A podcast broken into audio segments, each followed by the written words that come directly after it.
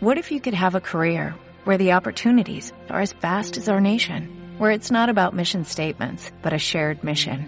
At U.S. Customs and Border Protection, we go beyond to protect more than borders, from ship to shore, air to ground, cities to local communities. CBP agents and officers are keeping people safe. Join U.S. Customs and Border Protection and go beyond for something far greater than yourself.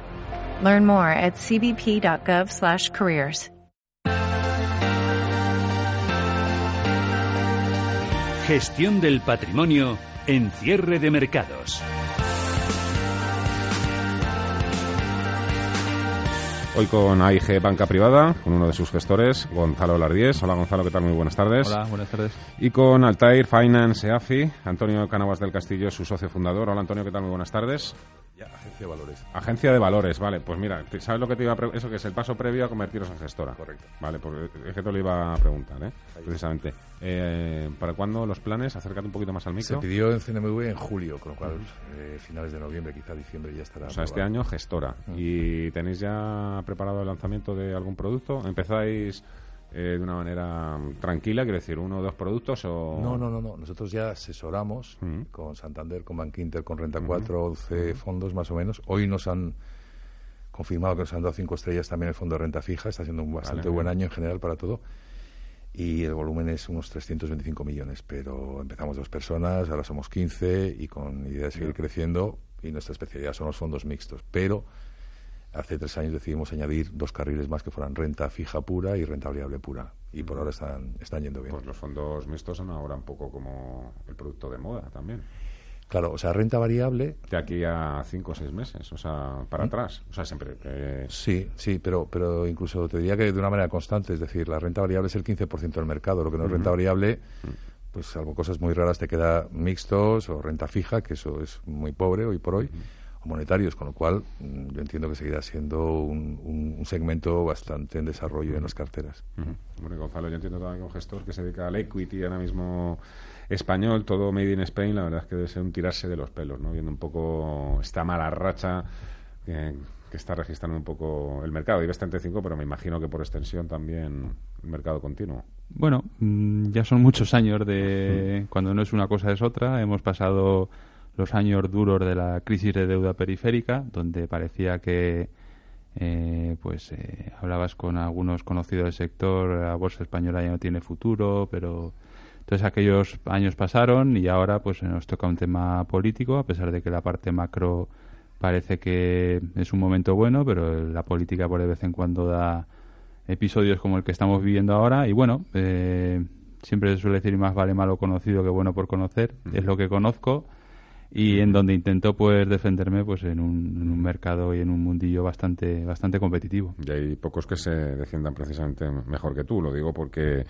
eh, está yendo regular ¿eh? para todos, también esos grandes nombres ¿no? a los que estamos acostumbrados a, a escuchar o, a leer en los medios de comunicación. Este cierre que ha hecho IBEX 35, cerrar plano, eh, 10.228 puntos, ¿es una buena señal o aquí todavía no han aparecido las señales ni, ni se las espera? Pues es, es bastante complicado. Si me dices un pronóstico... ¿Ha caído más hoy el K40? ¿Ha perdido más Eurostox 50? Lo que pasa es que, fíjate, el IBEX, desde el mes de mayo, creo recordar, hasta hoy, eh, las, las aventuras de un político que está de excursión por Bruselas nos han costado cerca de 50.000 millones de euros. Entonces, la gran promesa este año, que era eh, la bolsa europea, otros años lo era, pero nunca se cumplió, y este año parecía que sí, y dentro de la europea la española, o sea, por, por valoraciones es la que estaba barata, pero otra vez está empezando a, a no cumplirse. De hecho, tienes una bolsa americana con una rentabilidad del 15, 15 y pico, muy cara en relación a la europea, pero la europea, por muchos factores, no termina de despegar, ¿no? ¿Qué puede pasar de aquí a dos meses? Si esto no se deteriora más, sería lógico ver intentar eh, nuevamente un, un empujón al alza, pero tampoco descartes que veamos los recortes del 3-5% de aquí a un mes y a lo mejor que te lo haga una semana, ¿no? Pero está siendo un año muy raro y, como comentábamos Mm. antes, un año de los pocos que conozco con una dispersión total a nivel de gestores, en los cuales entre los que tienen más rentabilidad y los que menos eh, hay, hay, Mm. hay una- un, arco enorme, ¿no? Está siendo muy complicado. Eh, yo la verdad es que también eh, escucho lo de, de muchos gestores, muchos compañeros vuestros, que hablan de la complejidad para encontrar valor, ¿no? Eh, yo cuando escucho esto, que me vais a decir que sí, Me recuerda un poco a ese agricultor también que siempre se queja del tiempo que hace. Eh, El hostelero. yo- o, de- o del empresario también, que se queja siempre de que unos meses tiene mejores ventas que otros en los que se para todo. Claro, eh, complejidad para encontrar valor, yo entiendo que, mm, que, que- siempre la vida. Bueno, no, estoy recordando hace unos años también, hace ya algunos años, que hasta cualquiera apuntaba y, y acertaba, ¿no? Pero esa complejidad de encontrar valor, la vida sigue, ¿no? El mercado vuelve a subir o vuelve a bajar, quiero decir. Bueno, eh, eh, al fin y al cabo, la gente que sigue estrategias puras de valor, pues sí que es verdad que hay momentos donde a lo mejor es más difícil. Para mí lo más complicado hoy en día es eh, la ausencia de visibilidad de dónde van a estar las cosas con una mínima eh, un mínimo margen de confianza dentro de no demasiado tiempo, a lo mejor un año. Y eso es para mí la, la, la, falta de visibilidad lo que hace mucho más difícil la, la gestión. Porque al fin y al cabo tú planteas una estrategia, un cierto entorno, eh, qué compañías eh, pues eh, pueden en ese entorno hacerlo mejor, pues en un entorno de financiación más barata, más cara, negocios defensivos, negocios cíclicos, los propios ciclos de los negocios, pero lo que la conclusión que llegar después de hablar con las compañías es que hay una ausencia total de visibilidad. Entonces la mayoría de compañías, como no tienen visibilidad de su negocio, donde han estado todo el mundo en los últimos tiempos es en la parte de costes. No sé lo que va a pasar con mi parte de negocio, en la- digamos, en los ingresos. Eso no lo controlo, con lo cual la parte de mi negocio que controlo es la de costes. Estructura de costes lo más eh, baja posible. Eh, la financiera, pues que no sea un riesgo de cara a futuro, con lo cual aventuras de financiación demasiado elevada, pues mucha gente ha escarmentado del pasado. Con lo cual, pues cuando venga la mejora de negocio ya iremos atendiendo las, las mejorías, pero sí que es verdad que lo que te transmiten las compañías es que hay muy poca visibilidad y eso complica muchísimo más la gestión. Totalmente de acuerdo. Añadiría eh, la dificultad dentro de esa falta de visibilidad de lo que la gran niebla de los tipos de interés. O sea, al pensar que en Europa tengas los tipos de interés de la deuda de, de alto rendimiento, el high yield, eh, con una rentabilidad peor- más baja que la deuda del Tesoro americano, es, un, eso es demencial, ¿no?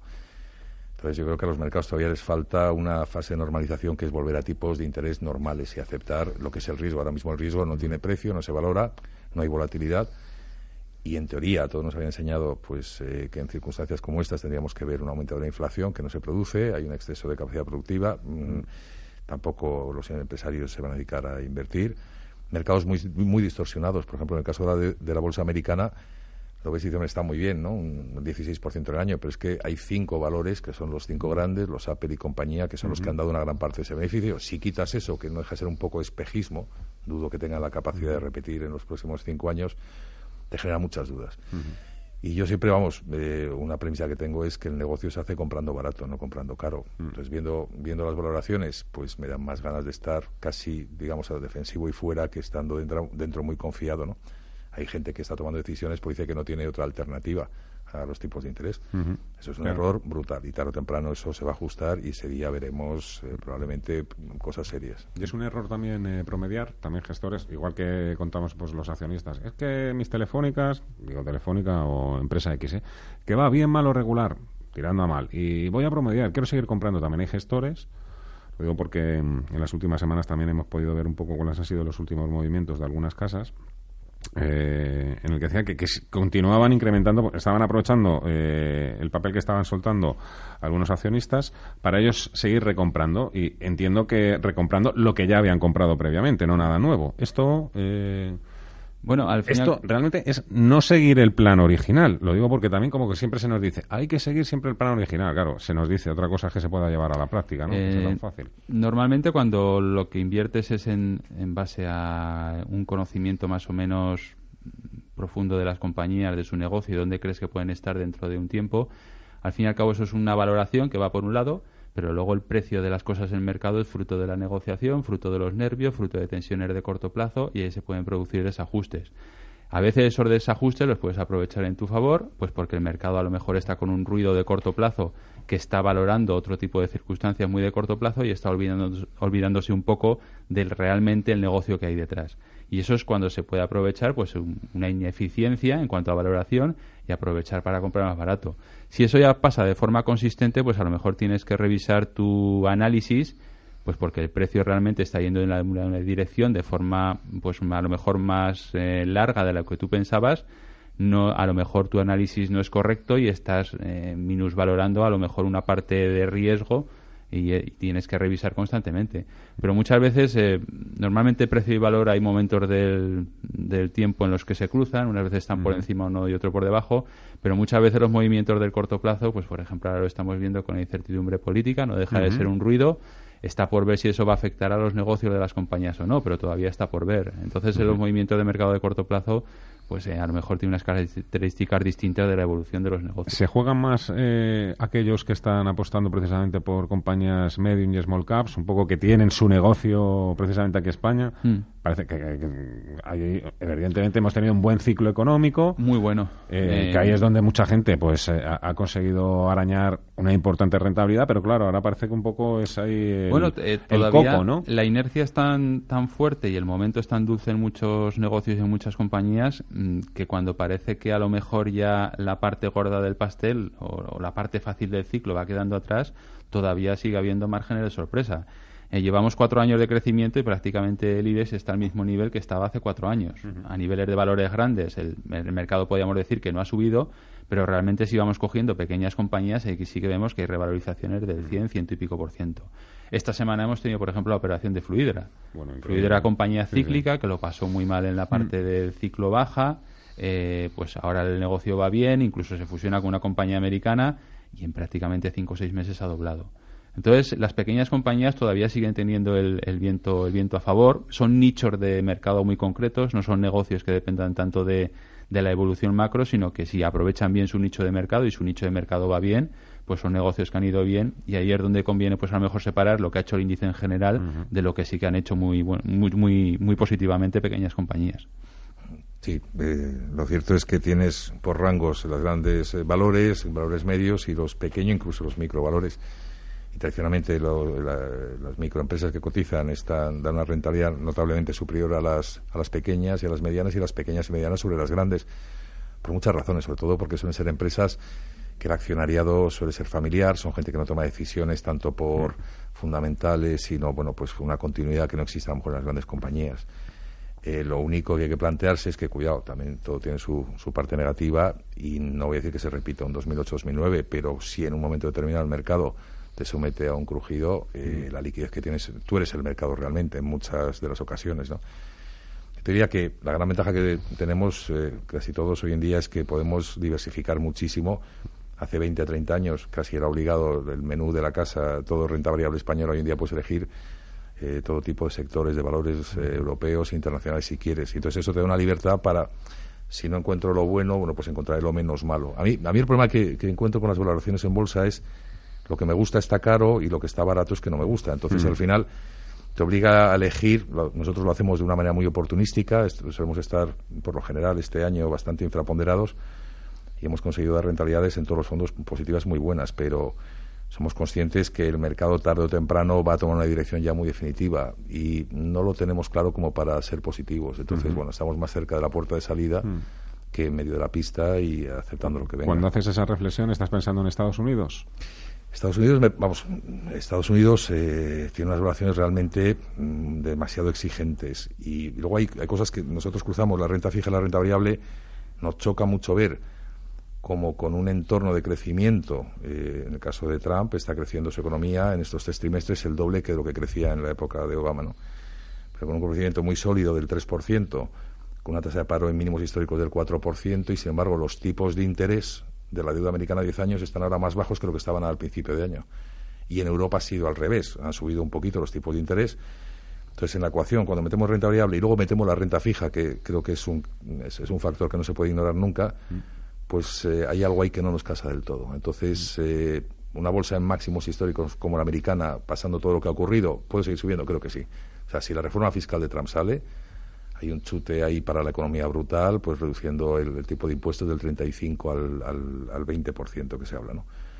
Pero yo creo que se ha descontado un escenario demasiado positivo y sobre todo una querencia. Es decir, no hay alternativa para invertir, salvo en la renta variable y hay una cantidad de dinero que es muy oportunístico que no tiene vocación de estar en renta variable, lo que implica la renta variable. La renta variable es si una empresa te gusta hoy, si mañana queda un 25 y los fundamentales siguen los mismos, lo que harás es comprar más, deberás de comprar más, es una ocasión, ¿no? Pero te digo que tenemos ahí dudas razonables. Me queda un minuto, pero nada, eh, te lo pregunto también, Gonzalo, claro, estamos hablando de grandes cifras, un año de las elecciones, la victoria de Trump, 28% SP500, 29 Dow Jones, 30 Nasdaq. No sé, a lo mejor es que este ciclo económico, hay viejecitos que tienen muy buena salud también, no lo sé, ¿eh? pero siempre se habla de que parece que hay que matar, ¿no? Ahí, o cortar. Bueno, como los años que venimos matando la renta fija. Eh, la renta fija está sobrevalorada por todas las métricas, por las financieras, las racionales, todas, pero tienes ahí a alguien que está alterando la formación de precios, que son los bancos centrales, y algo está caro, pero sigue caro y todos los años, pues el año de evitar renta fija y el boom y demás historias siguen ahí. Bolsa americana pues pasa un poco parecido. Al fin y al cabo pues pasa un poco como con el dólar, es el mercado estrella. Eh, hay compañías estrellas y el flujo de fondos sigue, del flujo de dinero sigue estando allí. Valoraciones son caras, pero cada año son o cada mes que pasa son un poco más caras. ¿Hasta dónde puede llegar? No lo sabemos. Hay que ver cómo, cómo se me pasa a mí el tiempo. Rápidamente eh, a esta hora del programa, la tertulia de mercados. Gonzalo Larguíes, gestor de AIG Banca Privada, y Antonio Canovas del Castillo, socio fundador de Altair Finance, agencia de valores. Muchísimas gracias a los A vosotros.